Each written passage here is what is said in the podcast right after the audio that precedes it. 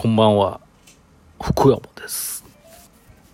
8月11日水曜日18時52分トロンチスタジオからお送りしております。今日も衣装オーバータイムないです。すいません。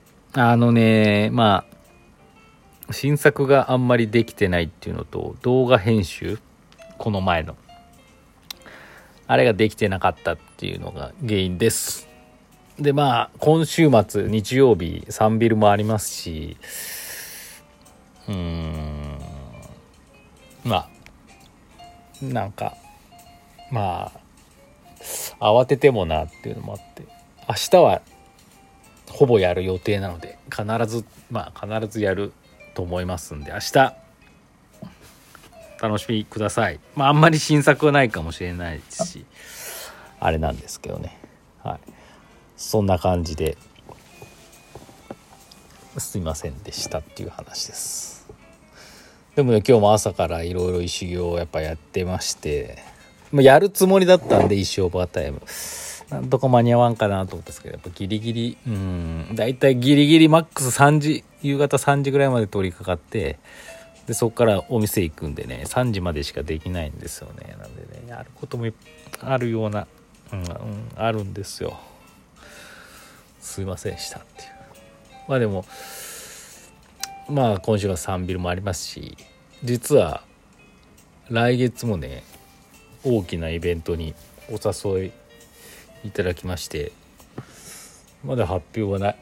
イベント自体は発表されてるんですけどね。本当に私出ていいのかなっていう。ところなんでね公式さんが発表するまで私の口からは言わないですけどね。楽しい修行としてね出る予定ですのでそちらもご期待ください。はい。感じかな。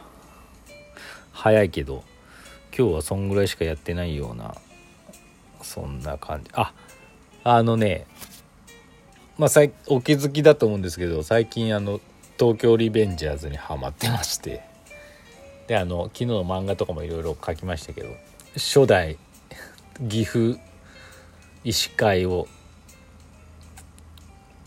別に作り上げたわけじゃないですけどね。あの旗。東京卍会のパロディでですね。東京じゃない岐阜医師会みたいなね旗をのデザインを作って。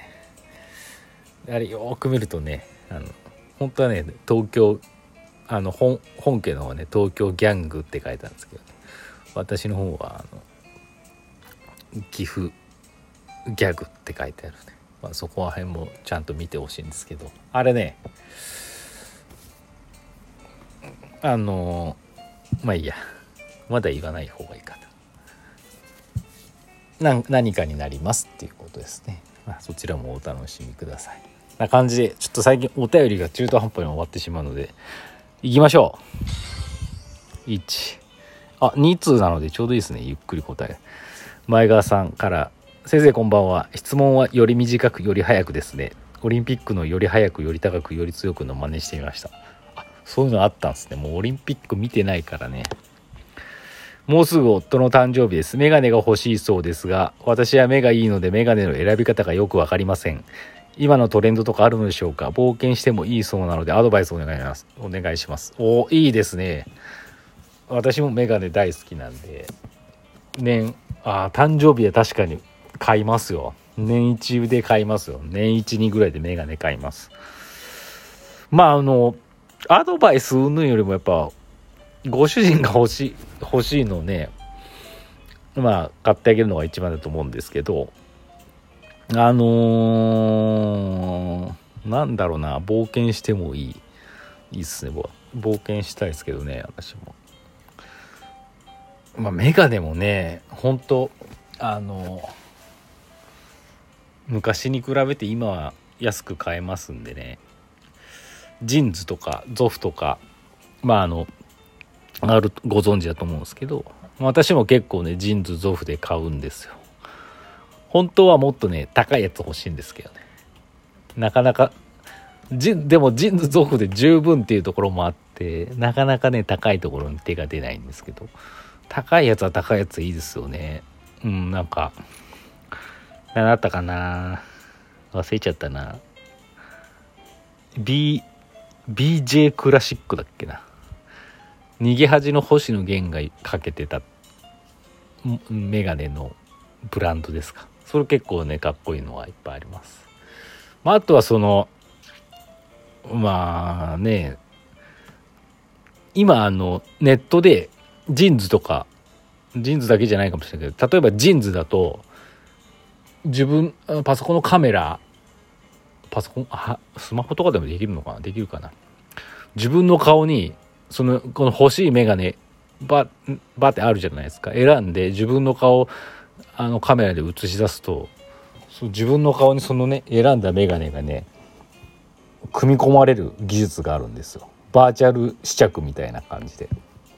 2D もあれば 3D もあって 2D っていうのはまあ例えば写真撮って動かない自分の顔にその眼鏡がまあ割と自然に合成されてる感じで 3D ってやつはこうカメラどビデオカメラ動く自分の動画鏡のようにこう首を振ったりすると眼鏡もちゃんとその動きについてきてなんとなく横からとかも見えるっていうね非常に便利な技術がありますと。なんでジーンズ一回ジーンズのホームページやらパソコンのインカメあればそれはいいし多分今の時代、まあ、iPad とかスマホとかでもできるんだと思うんですけどバーなんか名前忘れましたけどバーチャル試着みたいなのを一緒にしてみたらいいんじゃないでしょうかね。あの攻めるメガネとかもねどんどんできるし私今かけてるメガネもジーンズでそのバーチャル試着してそのままネットで買いました便利ですよ。あのまあレンズの度数とかも分かってるしそれ入力すればいいだけなんで。ただねあのまあ1個注意点は関係ないかもしれないですけどあのまあそのまま自宅に届いてねもうすぐかけれるんですけどそのかけ心地調整はやっぱお店行ってやってもらわないとダメなんで私自分で強引にやったけどやっぱダメでね多分こういうのジーンズで行けばね無料でやってくれるんですけどね行くのが面倒くさくていつも寄ってないんですけどね。そういうのはちょっとあれですかね。ただ非常に便利なんで多分顔写真からを選んでっていうのもできると思うんで一回ちょっとそのまあ人によりますからねトレンドだから全員に似合うってこともないですしその写真でねいろんなメガネバーチャル試着して選んでみたらどうでしょうか。はい。ありがとうございました。次。くにくに。先生こんばんは。今日久しぶりに墓参りに来ました。先生は好きですか？墓参り。好きとかあるかな？僕は普通です。そうだよね。ただ将来的に墓ってどうなるのかなって思っています。宮山の奥深くと犬山と2箇所あるんですが墓を統合しようとしたら200万円するとか言われて放置気味です。こういう場合やはり先生に墓石をお願いするのが良いでしょうか。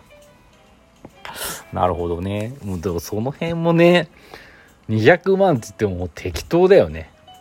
相場なんてないから統合費といたしましていやいやいやいやみたいな。持ってくだけっしょみたいな。よくわかんないですけど。そういうね。あうん。なかなか難しい問題ですよね。結局は、まあ、いろんな考え方あると思うんですけど気持ちの問題なんでね。うん。気持ちの問題じゃないですかね。どういうことって。うん。統合ね。もうだからちょっとわからないよね。200万なかなかね。それが例えば2万円です。20万円ですだったらまだもうねこもうめんどくさいからどっちかに統合しようっていうのはやりやすいんですけど200万はちょっと言い過ぎだよね。根拠はって言えばいいんじゃないですかね。別の業者であいみつ頼むとかね。そういうもんじゃないかもしれないけど。うんなかなかあの辺の世界って難しいところがありますよね。だからまあお墓ね。お墓は自分も考えたけど私もうお墓持ってるんであの自宅のポストの下にあります。あのあの石尾のマジのあの掘り起こした石ですね。多分ご存知の方石尾ファンの方は分かると思いますけど石尾が誕生するきっかけとなったあの玄関に横にあった石あれが今ちょっとちょっとだけ移動して自宅のポストの下に置いたんですけど私が死んだらあれを墓にしますからまああれでいいんじゃないのっていう。どっかにどっかにこうどっかのお寺にとかはないですねきっと。多分そんなん別に法律で決まってるわけじゃないよね。でまあ燃やして骨を別に持ってでもいいわけですよねきっと。家にあるって墓はその石でいいんじゃないかなと思いますよ私は。ね遠いもの墓参りぐらいさせてほしいとかあるかもしれないですけど、まあ、家に来ていただけその、ね、石見ればいいですから。で石の前でねこれが石尾先生の墓かみたいな。絶対笑うと思うんですよ。悲しい気分かもしれないですけど。でもその石を見たらねなんかこうほっこりすると思うんですね。それが面白いですよね。この人死んでまでも笑わしに来るかみたいな。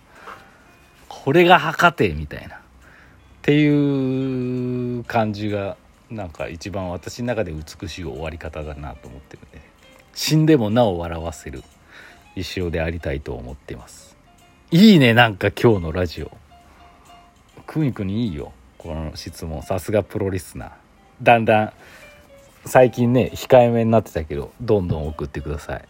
ちなみに隣のお墓石だけだったらしいっすね。